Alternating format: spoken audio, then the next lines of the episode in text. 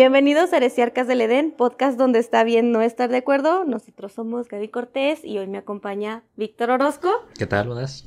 Y el día de hoy vamos a platicar sobre el burnout, síndrome de burnout. Y para esto nos acompaña la licenciada en psicología Carolina Altamirano, que también tiene una maestría en psicología clínica. Hola, hola, buenas, buen día, buen día a todos.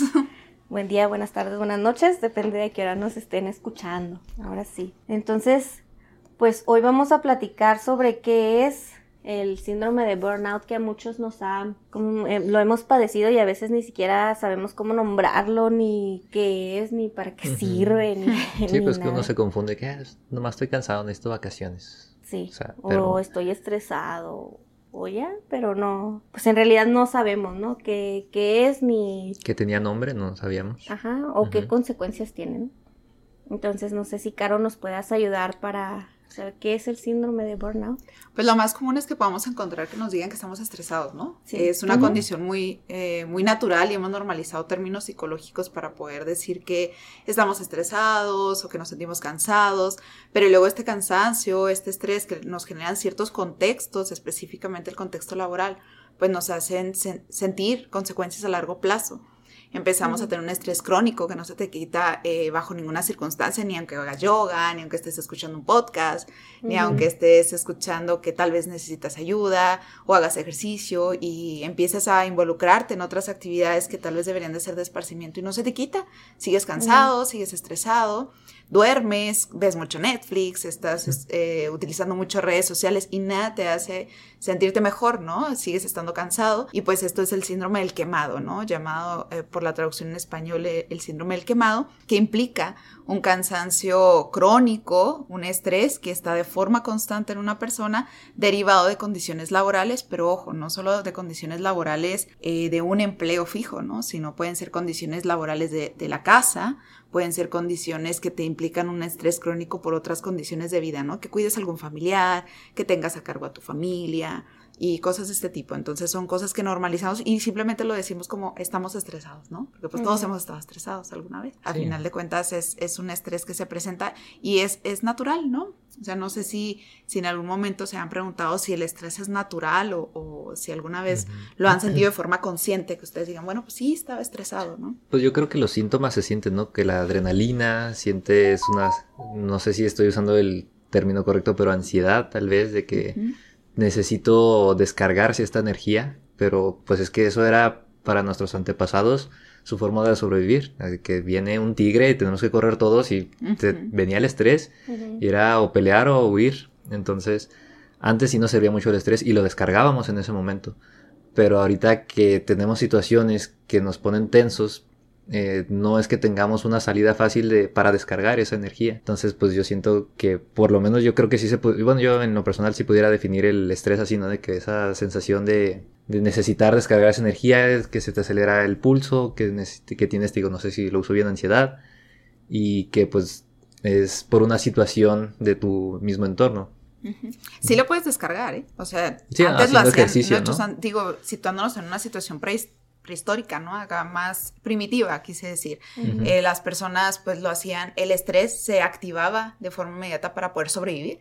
Había Ujú. que escapar de depredadores, eh, buscar alimentos y si no morir, ¿no? Entonces había que adaptarse y esta adaptación se daba a través del estrés Ujú. porque es lo que te acelera, ¿no? El estrés va a activar mecanismos biológicos dentro del organismo que te hacen mantener, por ejemplo, ¿no? Si estás en la calle y, y de repente empieza una balacera, pues tu cuerpo se pone frío, ¿no? Empiezas a sentir frío o tal vez te, este, traes ganas de ir al baño, ¿no? A hacer pipí y de repente se te quitaron con el susto, ya no te acuerdas Sí. que querías ir al baño.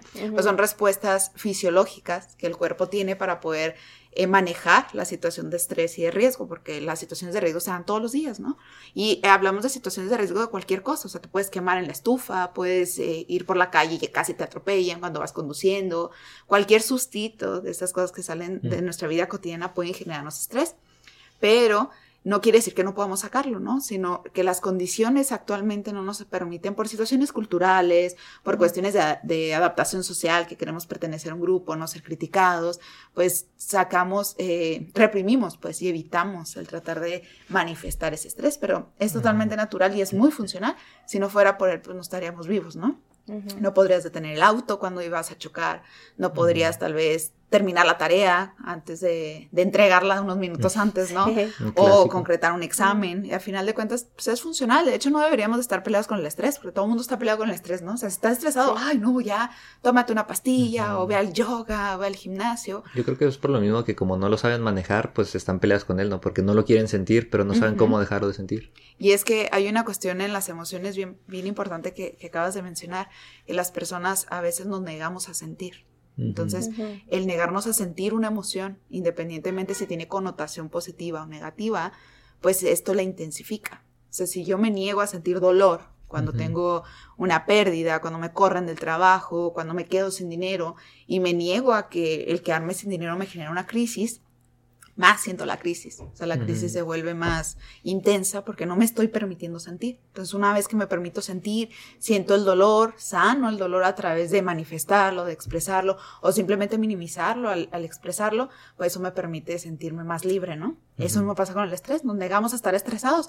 Y estas nuevas generaciones, ¿no? Eh, pues más chicas que nosotros, estas personas que son mucho más jóvenes que nosotros, que ahora se datan de podcasts, de, de redes sociales, de YouTube, de todas estas situaciones donde te dan información de una vida más feliz, Ujú. pues se niegan más a la situación del estrés, ¿no? Sí, ¿no? Te Porque- venden la idea de que todo tu mundo vida, es feliz. tu vida tiene que ser Ajá. perfecta y nomás Ajá. tú eres el que está valiendo queso, ¿no? De que Sí, y es la felicidad mal. tóxica, ¿no? Como Ajá. nos decía por ahí un artista, eh, de que nadie te quite tu sonrisa, ¿no? Ah, Entonces, sí. es, es realmente falso, ¿no? O sea, a veces Sí. no podemos sonreír y el no sonreír también es natural. O sea, también debemos de sentirnos tristes, estresados, porque sin ese estrés, pues no vamos a ser funcionales. Entonces, si todo el tiempo me la quiero pasar meditando, en el yoga y haciendo ejercicio y feliz durante todo, en algún punto pues vamos a explotar. Es como, por ejemplo, ahorita que dices de, de cómo manejar el estrés, que muchas personas recurren a, no sé, algunas sustancias, alcohol u otras sustancias. Entonces, ahí se nota cómo su respuesta al estrés baja, en lo que están así como que, ay, como la tortuga esa de Nemo, ¿no? De que, ay, las cosas pasan y nada. Les Suave. avientas un- una piedra y nomás les cae y ya reaccionan tres días después, ¿no? Ajá. Por precisamente como tienen ese nivel de estrés como suprimido, se podría decir, que pues no tienen esa capacidad de reacción, ¿no? Sí, o sea que su escape en lugar de descargar el estrés es usar sustancias para... Para suprimirlo, Para no sentirlo el estrés y no manejarlo, o sea, más bien manejarlo de una manera en la que no se sienta. Pues es que en realidad no se maneja. O sea, realmente estamos evitando, ¿no? Sí. El uso de sustancias, eh, independientemente de cuál sea, ¿eh? o sea, me refiero a drogas legales y ilegales, desde Red. Bull hasta cualquier otra cosa, ¿no? Sí. Eh, de drogas ilegales lo que hacen es que dominan el sistema nervioso. Entonces lo que van a hacer, pues es que dentro de las neuronas, eh, cuando una neurona hace una conexión, por medio de la neurona pasan un montón de neurotransmisores, se llaman. Entonces, estas neuronas se conectan entre sí, son, vamos a imaginarlas que son como estrellitas, y las estrellitas se van conectando y se tocan, cada puntita va tocándose y cada conexión neuronal, pues nos van a dar una respuesta conductual y emocional, algo en nuestro cuerpo, ¿no? Tu cualquier movimiento, ahorita que nos estás escuchando, ahorita que moviste tu, tu aparato móvil para podernos escuchar, estabas haciendo conexiones neuronales. Pero entonces, cuando metemos sustancias químicas o, o sustancias externas, drogas, lo que hacemos es que esas neuronas hacen conexiones en donde ah, pasan neurotransmisores contaminados con la droga. Entonces, ya no tienes la misma capacidad de respuesta. Es ahí donde está, por ejemplo, la importancia de no consumir alcohol cuando conduces, ¿no? Así sea Sí. una copita, o sea, nada más una cerveza, pues tiene que ver con esas conexiones, ¿no? Que ya no te hacen al 100%. Eso eso mismo pasa con el estrés. Una vez que ya te drogaste o que ya metiste algún elemento que para ti supuestamente te reduce el estrés, como la nicotina, que vas y te fumas dos, tres cigarrillos porque pues estabas estresado en el trabajo, lo único que haces es evitar, ¿no? El poder generar esas conexiones que te den una respuesta al estrés, porque pues no estamos sabiendo identificarlo y por lo tanto si no lo conozco, pues no lo puedo manejar. Y por ejemplo, ¿cuáles son los riesgos implicados en el burnout? O sea, ¿por qué uno empieza a sentirse así? Todos, ay, Bueno, todos son los riesgos, todos, todos. De hecho, Sí. estoy siendo bastante eh, fatalista, pero la realidad es que esto nos puede llegar hasta la muerte. O sea, la realidad es que el burnout es una situación que sí requiere de mucha atención, porque va a ir en escalada, ¿no? O sea, el burnout es, bueno, ya entendimos que hay una diferencia, ¿no? en que el estrés bueno y malo, ¿no? Ya sabemos que hay un estrés bueno, que es el que nos hace sobrevivir, adaptarnos, responder a situaciones que tal vez no están esperadas en ese momento. Y el estrés que puede llegar a ser un poquito más malo o que llegaría a encajar en el burnout es precisamente el, el estrés que es crónico, o sea, es ese estrés que no se te puede quitar específicamente el estrés laboral que no puedes sacar de tu cuerpo porque tienes que quedarte en el empleo, ¿no? O sea, los empleos tienen una connotación muy importante en nuestra sociedad desde el factor económico. O sea, nosotros sabemos que vivimos en una, en una sociedad capitalista, no tienes dinero, pues no vas a tener cosas, ¿no? Entonces eso te quita posicionamiento y todas las consecuencias que esto trae a nivel social. Entonces, esta situación de, de depender totalmente del empleo nos hace aguantar muchas cosas, ¿no? Nos hace tolerar muchas circunstancias que luego algunos patrones o algunas empresas o algunas comunidades dentro de las empresas o, grupos dentro de las empresas, pues se aprovechan para poder realizar algún tipo de explotación o, estarte pidiendo cosas que tal vez no son de tu agrado, pero pues estás obligado a hacerlo, ¿no? Porque... ponte la camiseta. Ajá, o sea, eh, desde el hecho, ¿no? De no salir tan a tu hora. Sales exactamente a las 5, ¿no? Y tú vas y checas a las 5 la salida y, ay, esta sale corriendo, ¿no? Y realmente, pues, pues tú sales a las 5 es tu salida, ¿no? O llevarte el trabajo a tu casa. Ahí vienes cargando con la computadora, con los archivos, con un montón de memorias de la empresa o todo lo que puedas traerte de allá. Y realmente, pues es tu tiempo en casa. Entonces está, este, ese es el pretexto perfecto para hacerte trabajar más, ¿no? Y probablemente no lo hagan de forma intencional. O sea, nuestros jefes a veces ni siquiera son conscientes de que hacen estas cosas. Pero esto nos genera consecuencias en varios rubros, ¿no? En nuestra vida.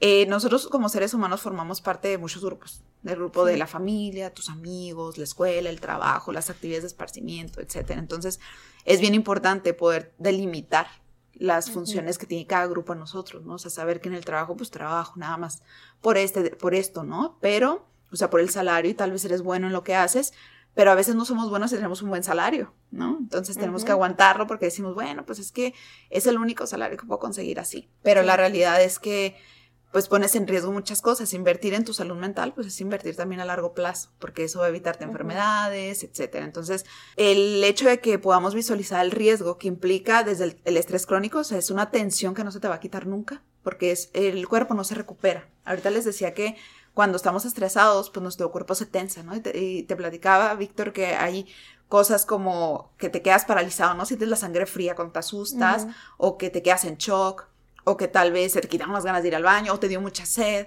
o de repente saliste corriendo, ¿no? Como perrito despavorido y para salvarte. Ese estrés, después de, manifestarse, va a venir un periodo de descanso en el que el cuerpo se va a sentir agotado. O sea, tú así, ay, ya, y lo mataron en serio, y empiezas a ver, ¿no? Por la balacera o el choque, ¿no? De verdad me chocó, y, empiezas a analizar la situación, y viene el periodo de descanso donde tú sientes que tu cuerpo se agotó. En ese periodo el cuerpo se va a recuperar fisiológicamente el cuerpo de repente te va a dar sed, tal vez te dé sueño, tal vez necesites sentarte. a la vieja táctica mexicana de denle en una coca, ¿no? La coca, para el susto. Un bolillo. O un bolillo, ajá. Pero es precisamente el periodo de descanso. Digo, estos son, son soluciones eh, de la sociedad, ¿no? De comunes, de, de la vida pero nos funcionan. O sea, realmente sentimos que son, ay, sí, ya me dieron mi bolillo para el susto, ¿no? O ya, ya la coca ya me sentí mejor. Porque realmente estamos en el periodo de descanso, independientemente se, pueden tener un efecto, ¿no? Por ejemplo, se te bajó la presión, precisamente por eso, pues la coca te va a ayudar. Pero la realidad es que también puede tener una, una, un significado emocional, así como que hay, alguien te está atendiendo y no importa si te da la coca o te da el agua, ¿no? Tal vez emocionalmente eso te da el refugio, te, te hace recuperarte. En el estrés laboral no te recuperas o sea, vas de lunes a viernes, de lunes a sábado, o tal vez de lunes a jueves, pero te hablan en domingo. Entonces, no, te, no tienes tiempo de recuperarte porque te la pasas cansado y lo estás pensando de forma constante en las situaciones del trabajo porque el trabajo se vuelve en tu segundo hogar. O sea, pasas ocho horas allá y luego las doce que duermes. O sea, realmente si equiparas el tiempo que pasas fuera del trabajo es bien poco. Porque a tu casa vienes a dormir 12 horas, 8, 6, si bien te va, ¿verdad, Gaby?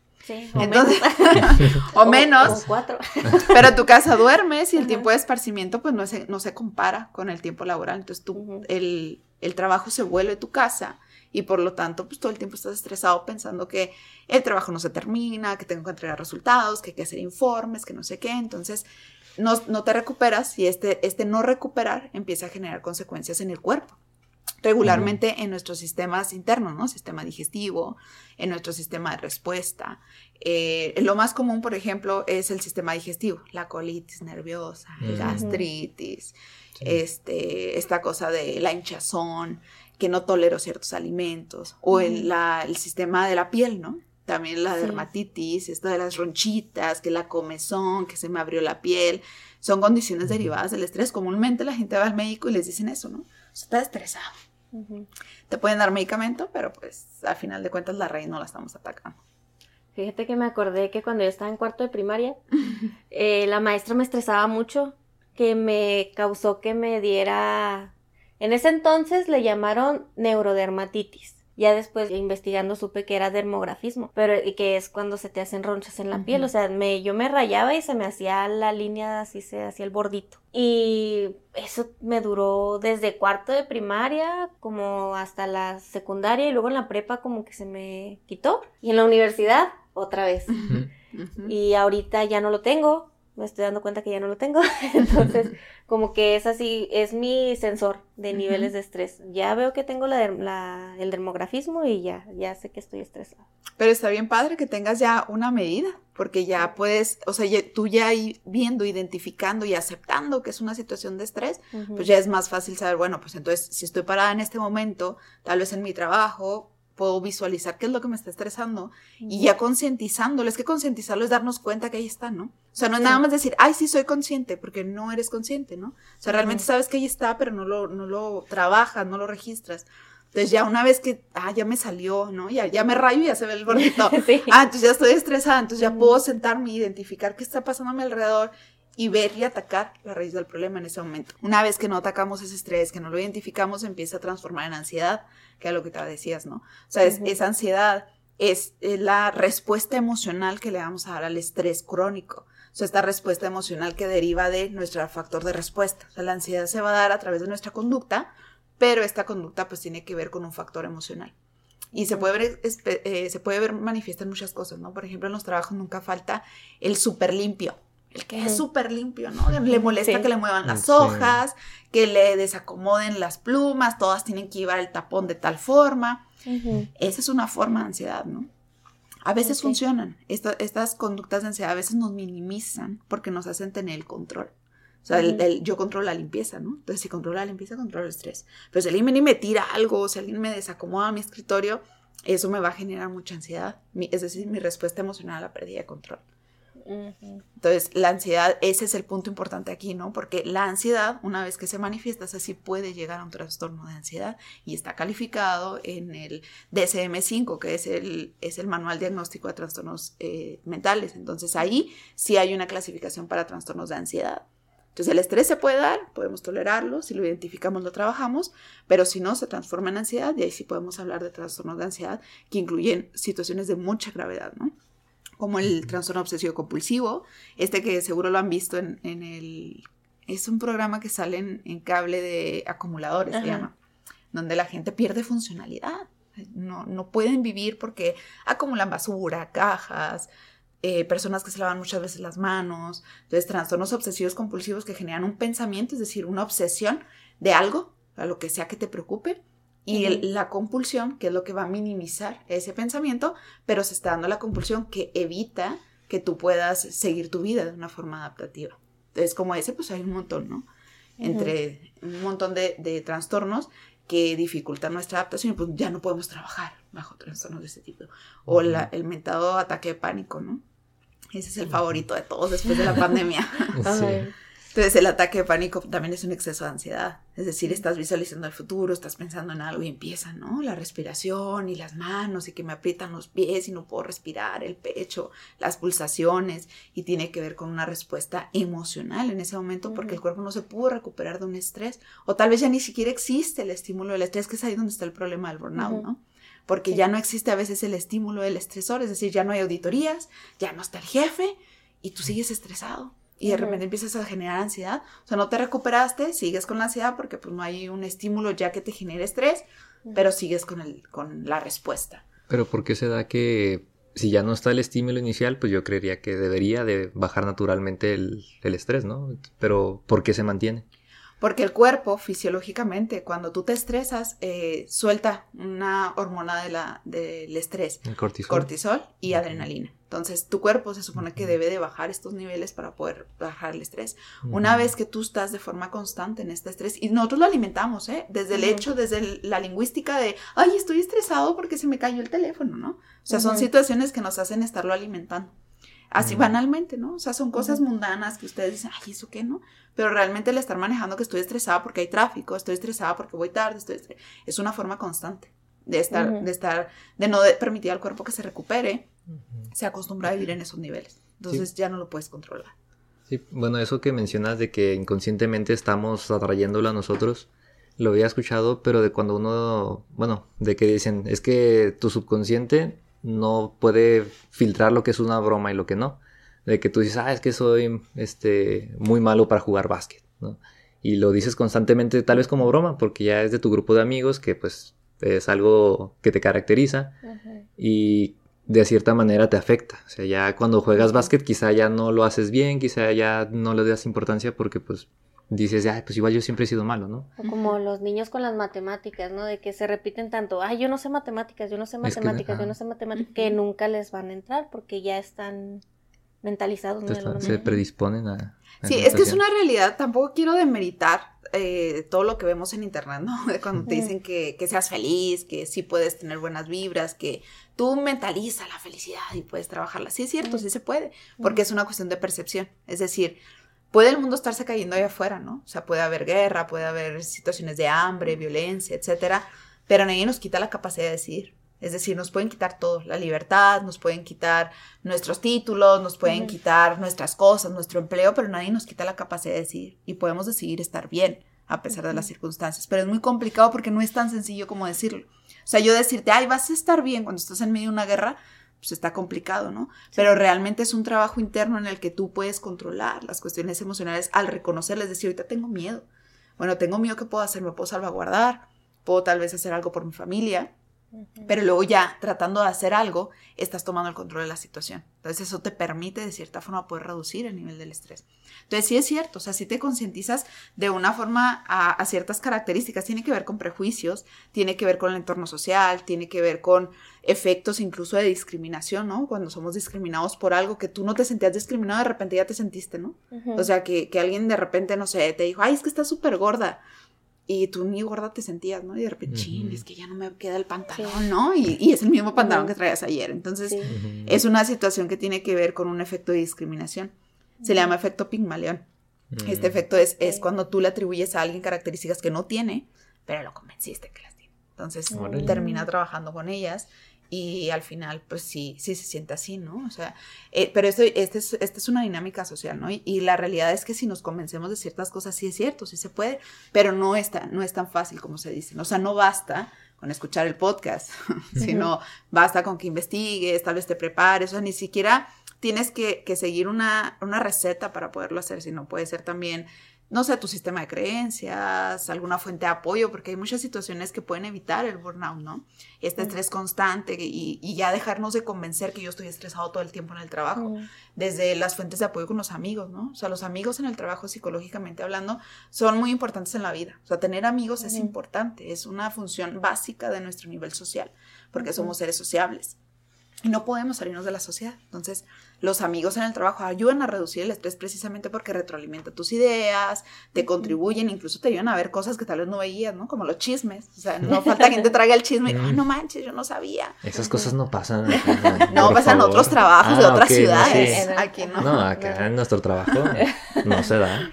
No, no, no o te ayudan a colaborar en podcast, o se ven fuera del trabajo, y ese tipo de cosas te ayudan a reducir el estrés, porque te sacan de ese ambiente aún con las mismas personas. ¿Y cómo identificaríamos a una persona que está pasando por esto? O sea, ¿qué síntomas tienen estas personas? O cómo saber, pues sí, no, que uno está pasando por eso, como decía Gaby al principio, es que a veces pasas por eso y ni cuenta te das. Ajá. Yo creo que lo más importante es tratar de visualizarlo nosotros porque sí es muy sencillo que lo identifiquemos en nosotros, ¿no? Nos vamos a dar cuenta. Pero la realidad es que si lo identificamos en nosotros es muchísimo más fácil trabajarlo, porque si tú llegas y le dices a alguien, ay, ¿sabes qué es que tienes burnout? Y si tiene, sea, te va a decir, no, yo no tengo. Tienes tú, tú estás loco, ¿no? Sí, O sí, sí. Eso te van a decir, pues si tú logras identificar tus propios factores, pues tú los puedes trabajar. Entonces ya son tu responsabilidad, pero es que aquí es donde está el detalle, ¿no? Nunca nos queremos responsabilidad. Esa es responsabilidad emocional, ¿no? Mm. Responsabilidad emocional no nomás consiste en irle a decir a tu crush que te guste y ya, ¿no? O que tal vez no quieres nada con él o que quieres una relación abierta. No nada más eso es, re- es responsabilidad emocional, sino darnos cuenta de lo que sentimos y actuar en consecuencia. O sea, no nada más decir, ay, estoy estresado ya. Pues haz algo con el estrés. Esa es responsabilidad emocional. Mm. Identificar tus emociones y actuar en consecuencia. Entonces, ¿cómo lo podríamos identificar? Primero se va a venir el cansancio crónico. Esa es la primera fase, ¿no? Sí. Sí, que estás cansado, nada te quita el cansancio, no te, no te alcanza el fin de semana para estar a gusto. El día festivo es así como tu botella de Coca-Cola en medio del desierto y te sientes súper cansado, agotado, el agotamiento físico y el agotamiento mental. O sea, puede ser mental o puede ser físico, pueden ser ambos. Después viene algo que se llama despersonalización. Es este factor que a todos nos ha tocado ver, por ejemplo, en, en alguna institución o en alguna empresa en donde tú llegas y, hola, buenas tardes, señorita, ¿qué quiere? ¿No? O, Y esas "Ay, cosas páseme". no pasan en nuestro trabajo tampoco. Eh, o que te dice, no, no, no, no, no, aquí no hay este servicio, pásese a la siguiente ventanilla, ¿no? Ese Wow. tipo de conductas, hablando de una despersonalización del trabajo, es decir, empezamos a tener un comportamiento irritante, eh, irritante hacia el otro, hostil, agresivo, de- le reducimos importancia a las personas que requieren de nuestro empleo.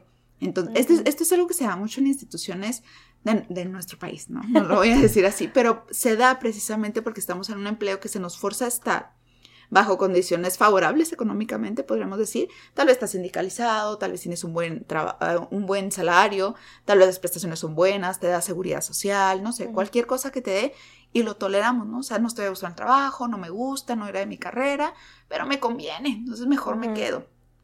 Está bien, quédate. O sea, no te estoy invitando a que renuncies, no dejes esos trabajos pero podemos empezar a trabajar desde mis propias herramientas, ¿no? O sea, si ya estoy aquí, este es el recurso que tengo, pues bueno, actúo en consecuencia de mis emociones. Si ya vi que no lo puedo tolerar, empiezo a buscar herramientas para poderlo tolerar y quedarme con ese salario, quedarme con ese sindicato, con esas prestaciones, sin tener que poner en riesgo mi propio empleo, ¿no? O sea, mi propio trabajo al maltratar a las otras personas. Porque es como si te quebraras, ¿no? O sea, de verdad te sales de- del papel que tenías como en ese empleo. Y después de esto, pues ya viene la falta, de- la falta de interés total, ¿no? O sea, ay, sí, pásele. Ay, no, usted no. Ay, no, regrese el lunes. Y de verdad no te importa la consecuencia, ¿no? O sea, a la persona le faltó, no sé, una copia y tú tienes la copiadora enseguida y no quieres sacar la copia. No, ay, no, váyase por la copia. O sea, estamos hablando de, la falla no es, es- digo, la persona debió traer todas sus copias, ¿no? Pero Sí. realmente, pues si tú pudieras hacer algo más, pues no te cuesta nada, pero realmente no hay un interés porque ya no hay más, ¿no? O sea, estás totalmente agotado, estás quemado. O sea, es, es como quemarte. Entonces, este, este tipo de cosas han llegado al grado de que actualmente en nuestro país pues se implementó una norma en las empresas en la que es obligatorio tener un sistema de atención psicológica dentro de la empresa. Por ejemplo, en las empresas, en las empresas maquiladoras ya tienen un departamento de psicología que es obligatorio para las empresas para poder Mm. tratar situaciones de estrés Mm. laboral. Y tienen que tener un respaldo de un psicólogo externo, es decir, tener ahí un contactillo a donde mandar a esos empleados cuando las situaciones pues van en escalada, ¿no? Que ya sobrepasan la atención primaria que se le puede llegar a dar y es una obligación de las empresas tenerlo. O yo, patrón, es una obligación. Sí, de hecho, eh, precisamente en nuestro trabajo también se está intentando implementar esa norma, pero pues siento que no la hemos estado sabiendo llevar. Porque, por ejemplo, ahorita mencionas que se requiere de un contacto externo de un psicólogo para pues poder dar un seguimiento. Pero, por ejemplo, dentro de nuestra empresa hay una compañera de nosotros que estudió la carrera de psicología. Entonces, nuestra jefa nos dice, no, es que si tienen problemas de trabajo o de algo, pueden acercarse con su compañera. Pero yo siento que ahí ya está muy sesgado todo. O sea, como a veces, pues convivimos tanto ahí en el grupo de trabajo. Somos poquitos en realidad. Sí, entonces no, no te sientes quizá a gusto o, o dice, o tal vez la persona como ya te conoce de antes, previamente, pues mm, no sé, me imagino que se puede hacer alguna idea de ti, de que, ah, pues ya sé más o menos cómo es.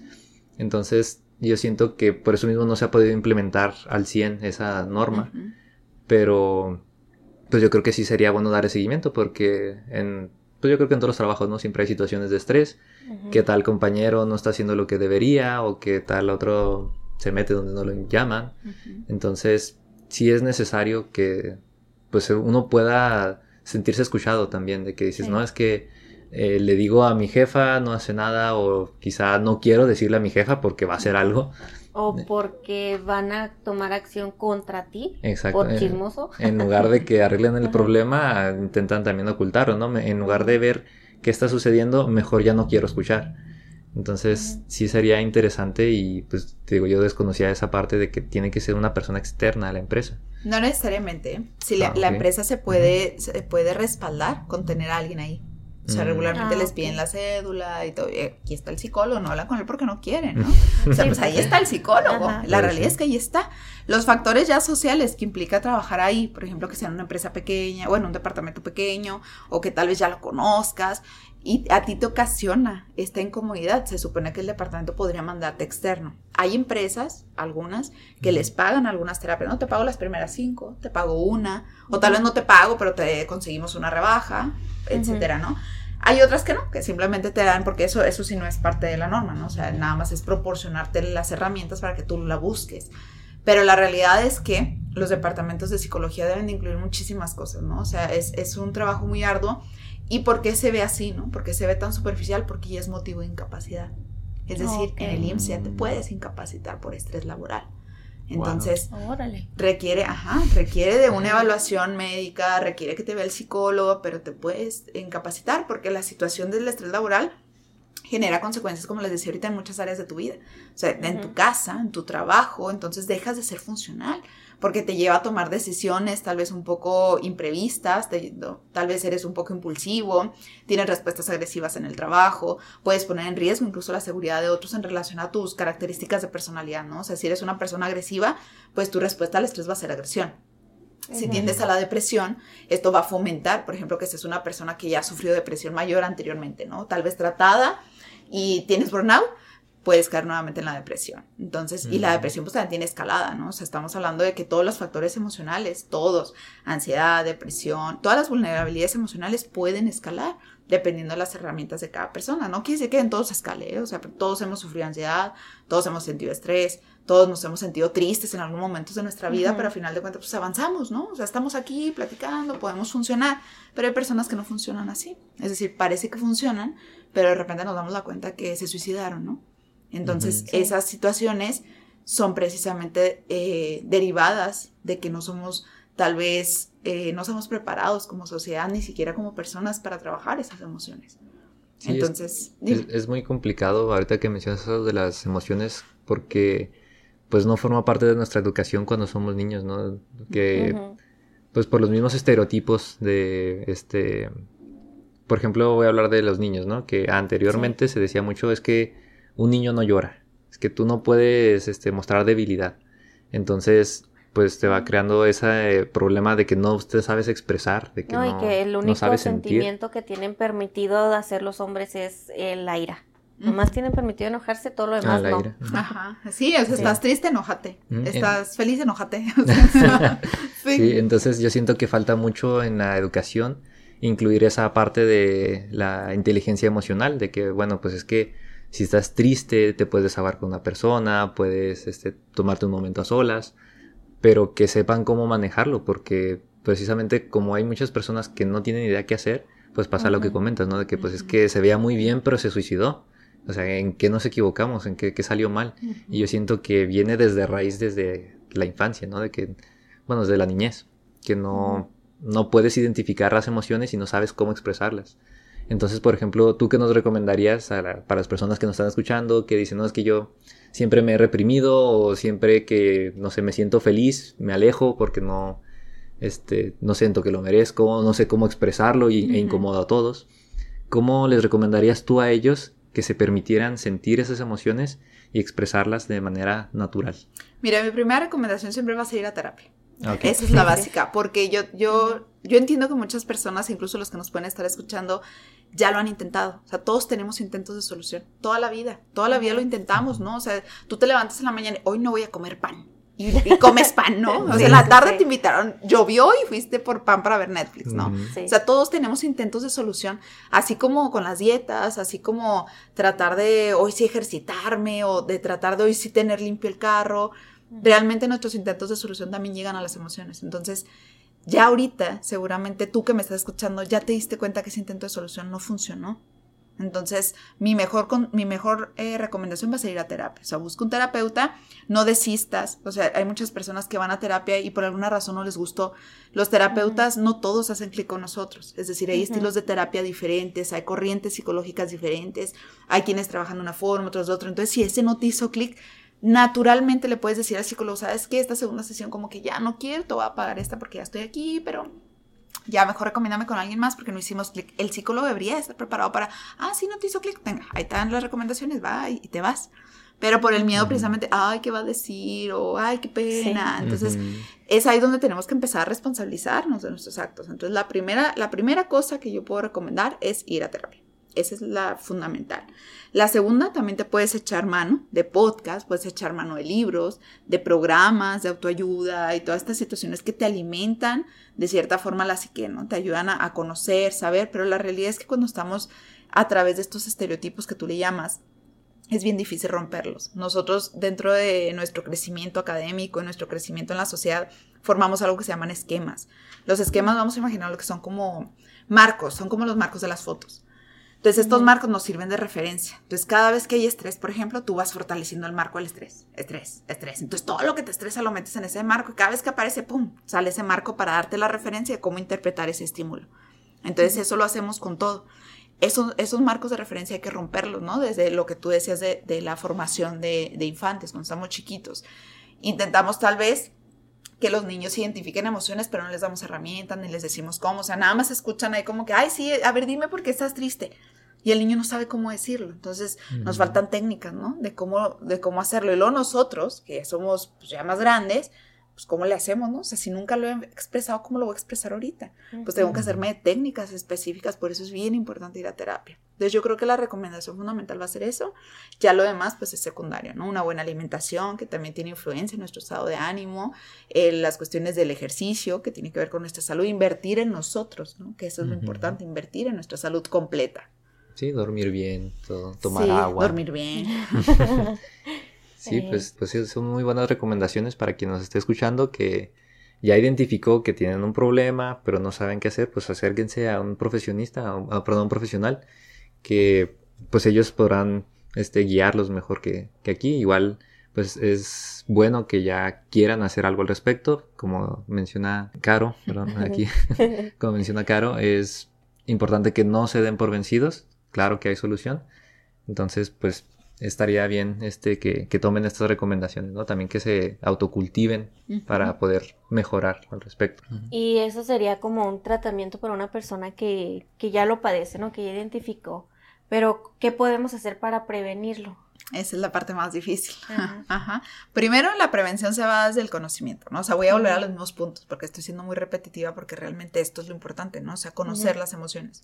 O sea, de verdad, déjate sentir emociones. O sea, cuando estás estresado, pues ni modo, estás estresado y deja que tu cuerpo se recupere. Si de un día te sientes triste y así vas, digo, se falleció la perrita, se te enfermó tu gatito, tuviste un accidente, tu carro se lo llevó la grúa y te sientes triste por eso, pues ni modo, o sea, te toca ir a trabajar, ya sé que no puedes faltar porque te van a quitar tus bonos, no te va a llegar el cheque completo, pero la realidad es que estás triste, o sea, siéntete triste y, y experimentalo, o sea, no, no, hay que tener miedo a las emociones negativas porque todas tienen una funcionalidad. Es como la película Intensamente, ¿no? O sea, todos tenían en esa película un juego en ese tablero que manejaba la psicología de la niña. En, en la película sí. la vieron, ¿no? Sí, sí, sí. Entonces, todas esas emociones fueron funcionales y le prohibían a tristeza tomar control de, esa niña. Hasta que no tomó el control, la cosa no se estabilizó. Entonces, todas las emociones negativas tienen una funcionalidad. Entonces, una de las cosas para prevenir es conoce tus emociones y déjate sentirlas, ¿no? O sea, experimentalas, no importa, no le tengas miedo. Al final de cuentas, todo pasa. La tristeza, la desesperación, todo va a pasar, nada es eterno. Esa es una. La segunda, hay que tratar de buscar fuentes de apoyo. Ya sea, tus fuentes de apoyo sociales son muy importantes, ya sea que tengas amigos en el trabajo, si no se puede, porque tu trabajo ya está muy viciado, porque ya hay mucho chisme, porque no se puede, busca fuentes de apoyo externas, es decir, hazte de tu mejor amigo, de tu mejor amiga, de tu mamá, de tu papá, de tus hermanos, busca una fuente de apoyo, una sola persona puede ayudarte a ti a sobrellevar el estrés. Al tú poderle platicar, el escucharte, retroalimentar, pero al final de cuentas alguien que sea tu equipo, ¿no? Que te diga, ah, no, pues sabes qué, sí, estabas mal, pero pues no, mira, no pasa nada, o tal vez déjalo pasar, pero que te ayude de cierta forma a sustentar, porque las fuentes de apoyo son muy importantes, ¿no? También. Número tres, pues hay que cuidar nuestro cuerpo en relación al alimento, digo, si ya te sientes muy estresado, ya no le metas eh, bebidas energéticas, ya no estés comiendo chocolate, no consumas alcohol, o sea, hay que cuidar nuestro cuerpo en medida en lo que se pueda, porque nuestro cuerpo pues es la máquina que nos está generando el estrés, ¿no? O sea, a final de cuentas lo estamos generando internamente, porque los factores estresantes pues, siempre van a estar. Aunque estemos ahorita aquí muy tranquilos, sin ruido, pues allá afuera hay cosas estresantes, pero eso no significa que va a estar estresado todo el tiempo. Entonces, cuidar nuestro cuerpo también es una parte muy importante, la alimentación, el tener espacios de esparcimiento, alguna actividad X, o sea, si a ti te gusta lavar trastes, ponte a lavar trastes, porque eso te, te, va a ayudar a reducir el estrés en muchos sentidos, ¿no? O sea, el, el, punto aquí es, si no te puedes deshacer de ese trabajo, ¿no? Porque de ahí te mantienes, pues ahí comes. Sí. Entonces busca lugares en los que tu cuerpo pueda recuperarse de ese estrés. Y también como mencionabas, ¿no? De que a veces uno mismo es el que está retroalimentando todo eso, entonces también cuida tus pensamientos de ya no te sigas quejando del estrés, o sea, trata de ver la situación pues de la manera más positiva posible, ¿no? Pero eso está bien difícil, ¿no? O bueno, es complicado, pero es que también yo, bueno, yo creo que sería preferible eh, si ya sabes cómo te pones cuando te estás, le estás dando vueltas a un asunto que te estresa, pues yo creo que a veces es bueno pues distraerse, ¿no? O, decir, ya no, no voy a pensar en eso, voy a hacer otra actividad, tal vez dentro del mismo trabajo, voy a, no sé, a, ir al comedor, voy a este, cambiarme de área un ratito, despejarme un poquito, para, como para retomar un segundo aire, ¿no? Pero es que esto que tú estás diciendo sería desde el conocimiento, ¿no? Desde que lo mm. sé, pero regularmente las personas hacen eso con una, con una cuestión de evasión. O sea, es que hay una línea muy delgada entre, entre la evasión del problema, o sea, eh, bueno, no, no una línea, es como cuando estás chiquito eh, viene el fantasma y agarrabas la sábana y te tapabas la cabeza, ¿no? O sea, te tapas la cabeza y como tú no lo ves, pues no estaba el fantasma. Entonces, eso hacemos, ¿no? Tenemos a la evasión. Tenemos a, no cerrar los ojos porque si no lo veo, pues no pasó, ¿no? Decía la Nati Natacha que si no me acuerdo, no pasó. O sea, si, si no lo veo, para mí ya desaparece, pues la realidad es que el problema sigue ahí. Entonces, es muy complicado cuando tienes burnout que ya estás totalmente quemado, o sea, ya estás abrumado, estás estresado, ya tienes síntomas físicos, o sea, ya generaste una, una psicosomatización, se le llama, cuando tú generas una respuesta fisiológica a este estrés, una enfermedad, lo que sea. Hay gente, por ejemplo, que le da gripa, o sea, y juran que es gripa o es alergia, ¿no? Y realmente es una reacción al estrés, porque digo, voy a hacer una interpretación bastante riesgosa, ¿no? A, nuestros oyentes. Pero, por ejemplo, cuando traes gripa, ¿no? Que te digo por una cuestión de estrés. Cuando tú estás engripado, ¿cómo es el aspecto? ¿Cómo es la cara de una persona? Pues cansada, ¿no? cansada. La nariz roja, los ojos llorosos. Como cuando acabas de llorar, ¿no? O sea, cuando tú acabas de llorar, que te acaban de meter una santa revolcada emocional que estás llorando, quedas así, ¿no? Todo ronco, con la nariz roja, los ojos hinchados. O sea, realmente. Los mocos, inclusive. Ajá, sí, porque es una respuesta a la tristeza, ¿no? Entonces, al estrés te puede generar lo mismo. Entonces, esa gripita que te da un día y de repente se te quitó, yo no diría que era una gripa, porque la gripa creo que es un virus que dura tres días y, ajá, entonces esas son respuestas al estrés o que de repente ya no puedo hablar, jefe, nada. ¿No? y, se te quita acabándose la junta. o sea, es una psicosomatización, ¿no? Al estrés. O sea, realmente te están dando síntomas por el estrés. Entonces, ya cuando llegas a un grado así, pues son situaciones que sentimos que están fuera de control y ya una vez estando en ese punto pues no puedo pensar en positivo, ¿no? Es como decir a alguien que está triste, ay, aliviánate, la vida es bonita. Ganas. No, es lo mejor que podemos hacer, o sea, no le dices a alguien que está triste, échale ganas porque no lo hagan, o sea, no, sirve de nada. O sea, no, no es funcional, ni siquiera te escucha. Entonces, una persona que está sometida a problemas, a un burnout, en donde no puedes dejar el empleo, pero tampoco puedes dejar de sentir esto, decir, piensa positivo. Mm. Jamás va a pasar, ¿no? Pero sí puedes decirle, sabes que yo sé que estás estresado, vete a dar la vuelta, ¿no? Y ahorita regresas. Pero dar la vuelta tampoco va a funcionar, no se van a ir los problemas, pero mínimo le estás dando otro aire, ¿no? O sea, la importancia de las estructuras incluso físicas de los trabajos, una ventana, que haya un árbol, la maquinita de los shushes, ¿no? Donde vas ahí y sacas cualquier cosa, o incluso que tenga dulces infantiles, no es casualidad. O sea, te remontan a una época de seguridad, ¿no? O sea, vas por las panditas y ahí estás trabajando con las panditas, ¿no? O con un pingüino. O sea, digo, eso es mercadotecnia, pero si nosotros lo interpretamos, podrían ayudarnos y nos facilita a la seguridad, ¿no? Te regresan a tu lugar feliz un ratito. Podría ser, ¿no? O sea, digo, tienen otras connotaciones. Eh, psicológicamente estamos haciendo una interpretación así muy subjetiva, pero nos pueden ayudar a sentirnos mejor. O sea, si a ti te encantan, pues ve por las panitas, hombre, mételas ahí, cómete mientras estás tecleando o haciendo algo, ¿no? Entonces, mientras no sea riesgo y te ayude a sentirte seguro, pues te va a ayudar a reducir el estrés. O sea, lo que queremos es que el cuerpo se recupere y no llegar a ese punto en el que nunca te recuperas, generas ansiedad, caes en el trastorno de ansiedad y ahora sí, no hay vuelta para atrás más que el chocho, ¿no? el medicamento, psiquiátrico. Ahorita que hablas de la psicosomatización, me recuerda también que he leído un poquito sobre el segundo cerebro, que vendría siendo el estómago. O sea que muchas de las emociones las sentimos ahí y ahí terminan y empiezan.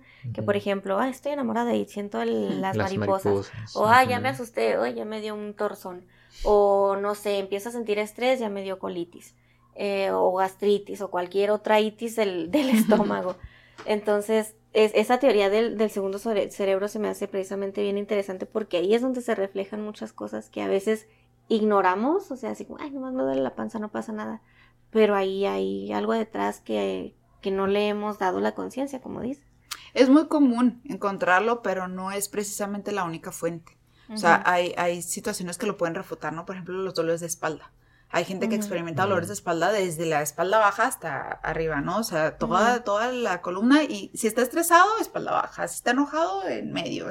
Entonces, depende de, la respuesta. Regularmente, digo, tú lo sabes, nos alimentamos muy mal. Todo el mundo, o sea, todo, y, es, y es casi imposible mantener una vida bien saludable, porque donde quiera que, que vas, pues no puedes encontrar el equilibrio, ¿no? O sea, vas a una fiesta y lo primero que te ofrecen es Coca-Cola, ¿no? O que la carnita y que no sé qué, la barbacoa los fines de semana. Entonces son cosas bien complicadas que sabemos que no deberíamos de comer porque no debemos de comer barbacoa, ¿verdad?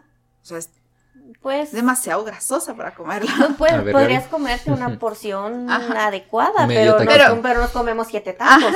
O sea, la realidad es que con medio kilo de barbacoa no nos alcanza. Entonces, no es saludable. Y ya al tener todos estos daños que provocamos por nuestra alimentación, genera que nos haga más vulnerables, es decir, estamos propensos a generar la respuesta en esa parte de nuestro organismo, ¿no? Pero no necesariamente es el estómago. O sea, hay una, hay una, las hormonas se van a activar, pero realmente pues no va a ser efectivamente la respuesta, pero sí es muchísimo, muy común los factores emocionales en el estómago, ¿no? O sea, eso que tú dices es real. El no sé, la parte gruesa de la población lo tiene. Lo experimentamos, ¿no? Alguna vez lo hemos experimentado. Sí. También, por ejemplo, yo encontré en parte de las mm, medidas para prevenir, es, bueno, como decías tú, que lo hagas consciente, pero que elimines las conductas que tú sabes que te van a causar estrés. Es como que las vayas disminuyendo, que vayas informándote sobre técnicas de la resolución de los problemas, otras técnicas sobre comunicación asertiva, porque a veces, muchas veces, no sobrecargamos porque no sabemos decir que no. Entonces, otra cosa es precisamente eso, aprender a decir que no. Eh, ahorita con la pandemia muchos se fueron al home office, entonces también aprender a que tu horario es de tal hora a tal hora y desconectarte un ratito, bueno, desconectarte preferentemente después de tu jornada laboral y también pues aplicaría para las personas que, que siempre hemos estado en presencial, ¿no? O sea, ya como tú decías al principio, o sea, salimos a las 5, entonces a las 5 bye o sea, a veces que sí te quedes de repente porque te faltó terminar algo, ok, está bien, pero sí intentar desconectarte a tu hora. Y otra cosa sería las pausas activas que también lo mencionabas ahorita, de que, ok, ahorita necesito 10 minutitos para ir a darme una vuelta, porque a lo mejor hasta me estoy durmiendo, ¿no? Y que estoy cabeceando, deja voy una vuelta, me despejo y regreso. Y la última es ponerse metas reales. O sea, que no intentemos traer todo y cumplir con todo porque no se puede tiene que ver con las expectativas, ¿no? Eso de las expectativas, pero realmente nos creamos muchas expectativas dentro del ámbito laboral, ¿no? O sea, creemos que, no sé, fantaseamos con nuestro salario respecto a lo que queremos lograr. O sea, quieres casa en Misión de los Lagos y ganas dos mil pesos a la semana y pues, pues la realidad es que no vas a poder, ¿no? Porque hay que gastar ese dinero en comida, transporte, etcétera. Qué fea realidad, pero es cierto. Pero es verdad, o sea, es una realidad, ¿no? Entonces digo, si quieres la casa en Misión de los Lagos, hay que trabajar de otra forma, ¿no?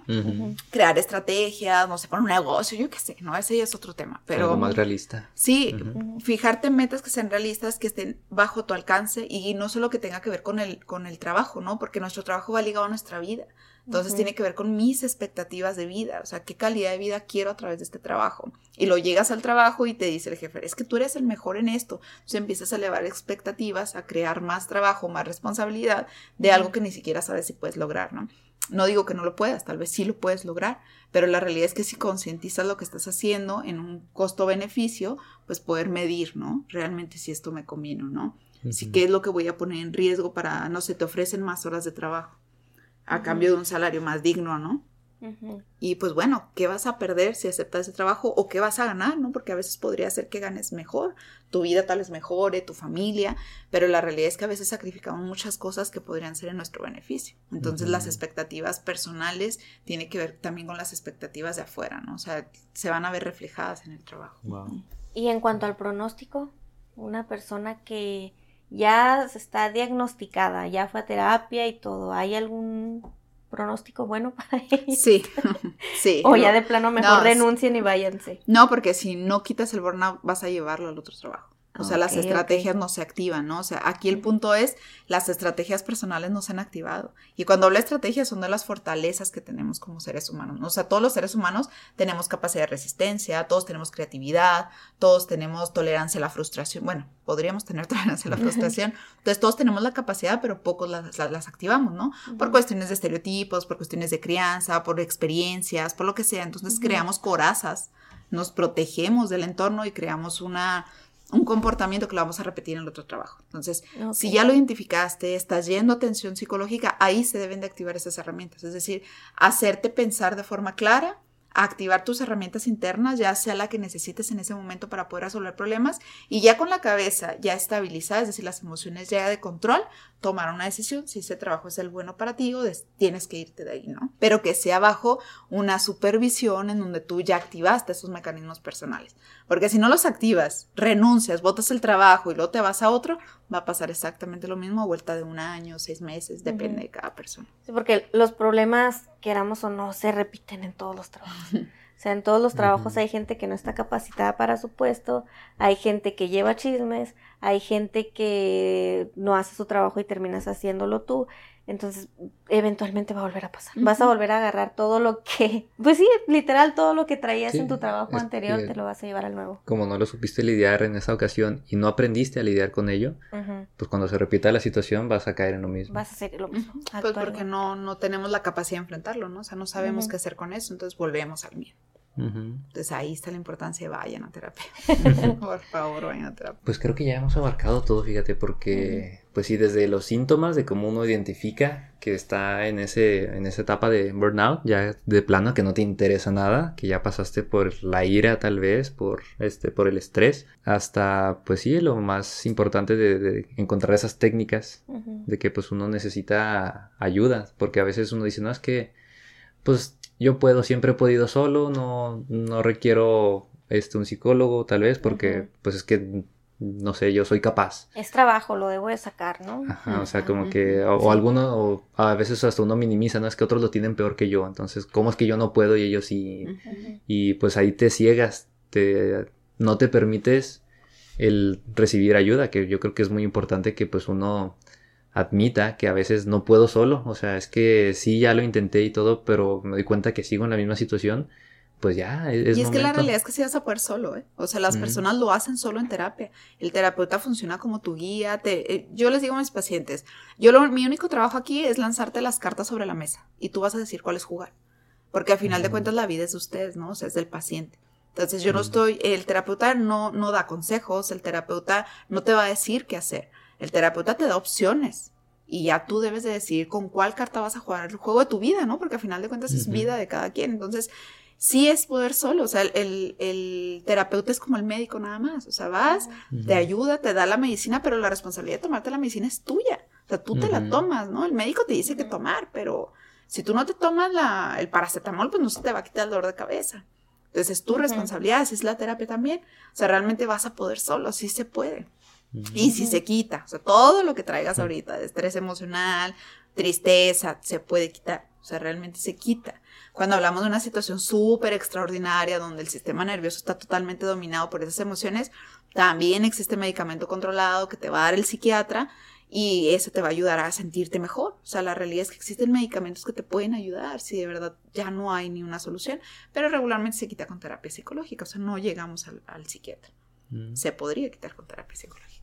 Ok, y entonces, Caro, hablando de las terapias, nos quisieras compartir que, pues aquí, para quien no sepa, Caro es este terapeuta también, es, psicóloga, entonces ella este, ayuda a las personas también. Quien quisiera acercarse, que esté aquí en Ciudad Juárez, por ejemplo, si quisiera contactarse contigo, Karen. Sí, me pueden mandar un mensaje de WhatsApp a mi teléfono con la A656-197-6829. También hago terapias en línea. Tengo pacientes de la Ciudad de México, tengo ah. uno de Durango, tuve del paso, ahora en la pandemia tenía gente del paso, entonces en línea también sí tenemos gente exterior, pues sin ningún problema las terapias en línea también son soluciones, ¿no? Y si no es conmigo, con cualquier otra persona que te ofrezca terapia en línea también es una opción, ¿no? Existen muchas líneas de ayuda, llama, estás en, en, Ciudad Juárez, llama al 911 y si te sientes en crisis, diles, estoy en crisis emocional, necesito hablar con alguien, te pasan a la atención en línea de, de psicología del Estado, es la atención en línea en crisis, está 24 horas al día entonces, con que llames al 911 es suficiente, ¿no? Ya si ahí no, pues puedes buscar ahí en Google la atención psicológica de la UNAM, también está casi 24 horas. Y hay muchos, muchas atenciones gratuitas, ¿no? La línea de la vida, que sale todo el tiempo en la televisión, en el radio, también es una opción de terapia gratuita. Entonces, es, son buenas opciones y tenemos de dónde agarrar, ¿no? O sea, no tienes que ir precisamente con alguien que conozcas o, o conmigo, pero es una opción para la terapia individual. Terapia individual de adultos es lo que yo trabajo y si requieres de alguna otra terapia y me quieres preguntar, pues con mucho gusto mándame un WhatsApp y yo les los canalizo, ¿no? Los mando a donde tengan que ir.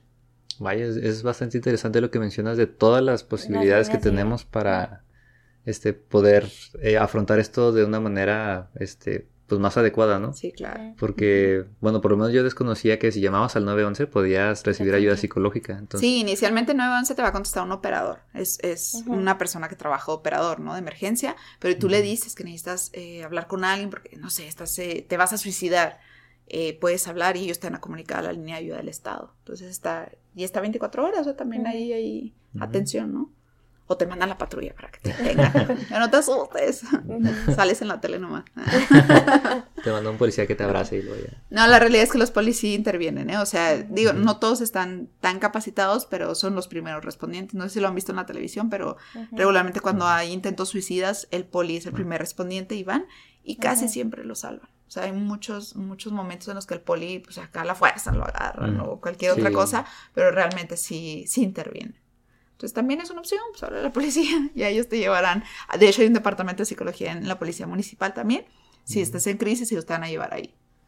Ok. okay pues ya saben, quienes nos estén escuchando y requieran que alguien nos escuche a ustedes, pues ya saben a, dónde contactarse. Pues, Caro, ¿tienes algo más que agregar o algo así? ¿Algo que nos quieras, compartir? para las personas que nos escuchan? No, pues ya nada más por último, hay que identificar nuestras emociones, no hay que tenerles miedo. Yo creo que lo más importante aquí es que podamos sentir todo. O sea, sí mereces ser feliz, sí mereces ese salario que te dieron, también mereces ese empleo, aunque no te guste, tal vez sí te guste, tal vez te guste el salario, ¿no? Entonces está bien quedarte ahí, pero hay que activar esas herramientas. Yo creo que en conclusión lo más importante que hemos platicado es el sentir emociones, reconocerlas y pues saber que sí tiene una solución, que a final de cuentas todo pasa.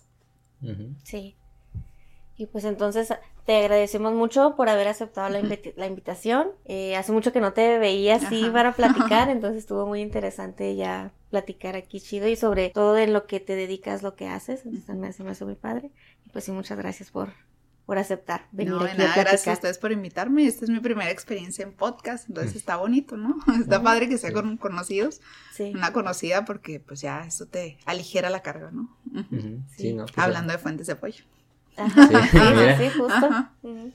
Sí, no, pues ha sido todo un honor estar aquí con ustedes compartiendo este momento y pues también agradecer que aquí Gaby me invitó. Ya saben, vuelvo a ser invitado acá en, en Heresiarcas.